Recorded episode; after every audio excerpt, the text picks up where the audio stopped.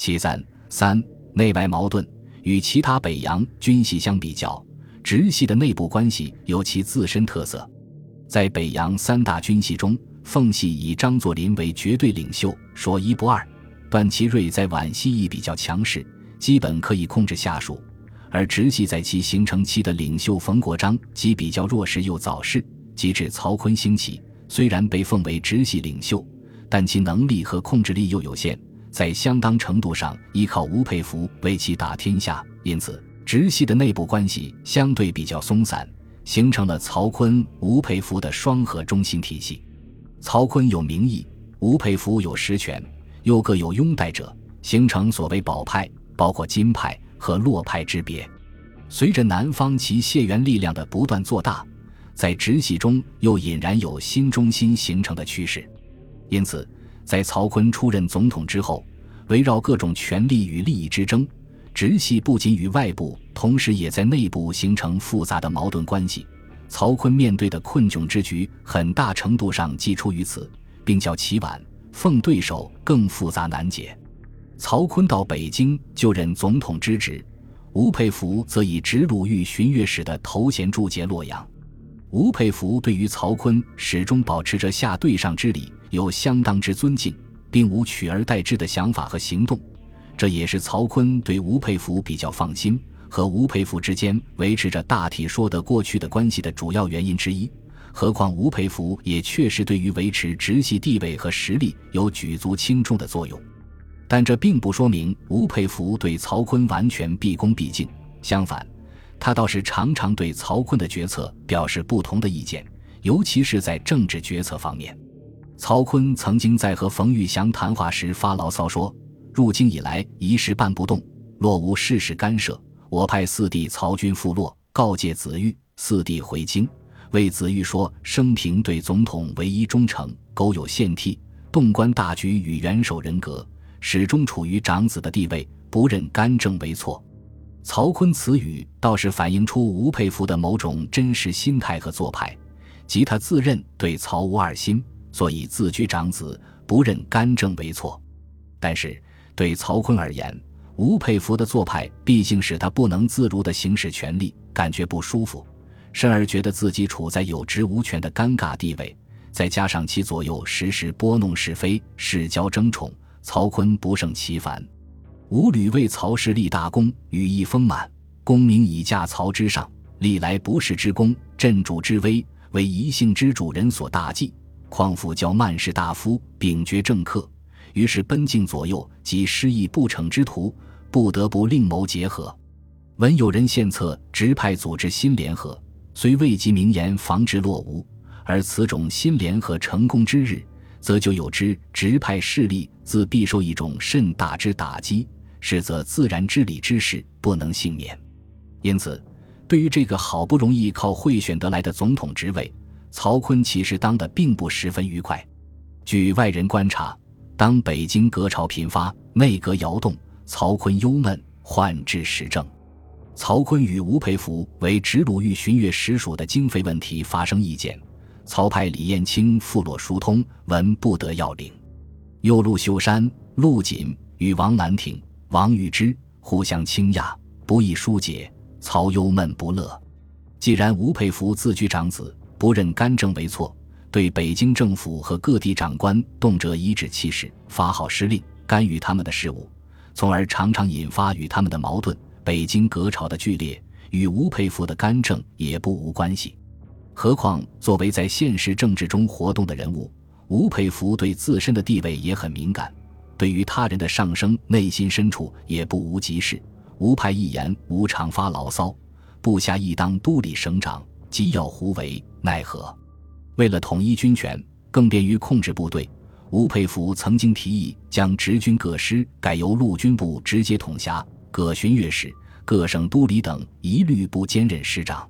曹锟出任总统后，北京政府先后下令免去两湖巡阅使萧耀南兼任的第二十五师师长，以陈家默继任；免去直鲁豫巡阅副使、直隶军务督理王承斌兼任的第二十三师师长，以王维成继任。免去陆军总长陆锦兼任的第九师师长，以董正国继任；免去河南军务都理张福来兼任的第二十四师师长，以杨清晨继任；免去安徽军务都理马连甲兼任的安徽第一混成旅旅长，以张克尧继任；免去山东军务都理郑士奇兼任的第五师师长，以孙宗先继任。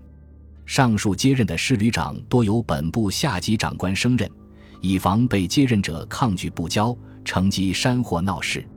然而，军队和地盘是那个年代维持权力最重要的基础，自然也就是大多数掌权者都不愿意交出的。上述不再兼任师长者，多为吴佩孚可以直接控制的人。当苏皖赣巡阅使齐燮元和陆军检阅使冯玉祥被要求辞去兼任师长时，都遭到他们的坚决拒绝，北京政府自然也没有实力强迫他们辞职。即便是吴佩孚自己，也没有辞去兼任的第三师师长职。吴佩孚的骄横做派在直系内部引起很大的反弹，尤其是那些与吴佩孚本就在资历和地位方面不相上下之人，更是对吴佩孚打击别人而扩张自身势力的做法心怀怨恨，并保持警惕。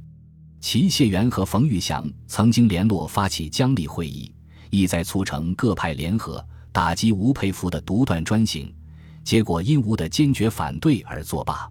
接着，齐燮元与吴佩孚因海军风潮而矛盾再起，一度更发展为激烈的冲突。海军因为其技术方面的特殊性，向为闽、粤、鲁等省级人所把持，又以闽系势力最大，而各派系间的矛盾甚深。海军总司令杜锡圭为闽系，因其时驻留南京，又与苏都齐燮元关系不错。原广东政府海军司令温树德在广东孙中山与陈炯明的矛盾中不安于位，经吴佩孚派人运动，率舰六艘北归复职。一九二四年一月到达青岛驻留。因温树德与吴佩孚是山东同乡，吴佩孚对其多方拉拢，提供经费，密取驻地。并允诺将其部编为渤海舰队，独立于海军部而直属北京政府，实则企图建立自己在海军的势力范围，以打破闽人独占海军之局面。温树德及其部属多为鲁籍，在海军内部的派系之争中比较受强势的闽粤籍人士排挤。如今虽然加盟北洋阵营，但也不愿受闽籍的海军总司令杜锡圭统辖，而且有吴佩孚的支持。自然也没有将杜锡圭太当回事。二月十三日，温部海军陆战队二百余人携械强占烟台海军基地，杜锡圭闻讯极为恼怒，致电北京政府称：查温树德此次率舰北归，是否自成归顺？四次行动目无法纪，其归顺者所应为？要求政府整饬纪纲，申斥制止，并坚决反对任命温树德为渤海舰队司令。杜锡圭的背后有齐燮元的支持，温树德又自是有吴佩孚撑腰，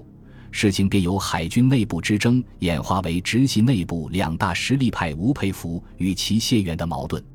温树德与杜锡圭的矛盾初起，海军部为息事宁人，拟改任温树德为渤海防御使，既敷衍了杜锡圭的要求，又使温树德实际上仍可自主，管制上仍受总司令节制。而事实上则归落无支配，使双方面子上皆可以过得去。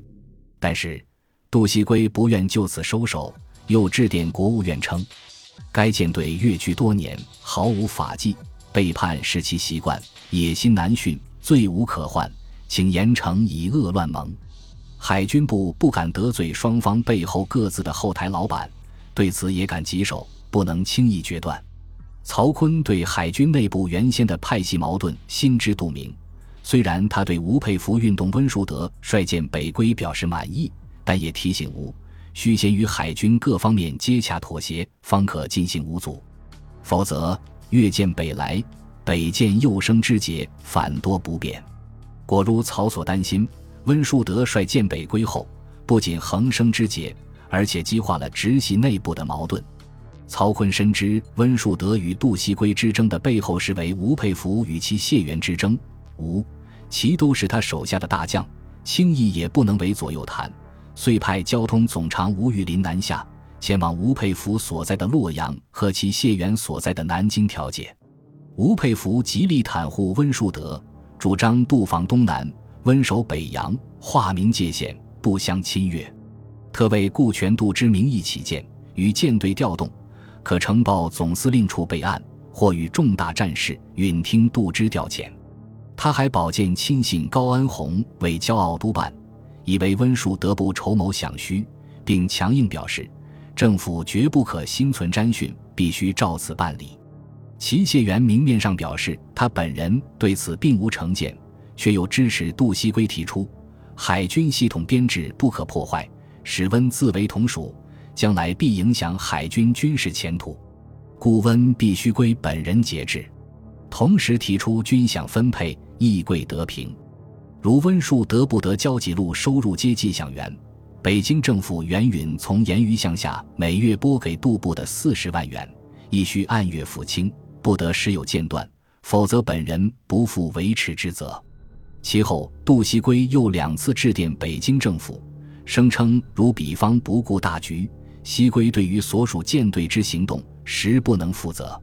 杜西归之举得到其谢元和闽系海军人士的支持，其谢元强提两淮盐鱼为渡部经费。海军练习舰队司令杨树庄推出代表到北京请愿，向政府施加压力。本集播放完毕，感谢您的收听，喜欢请订阅加关注。主页有更多精彩内容。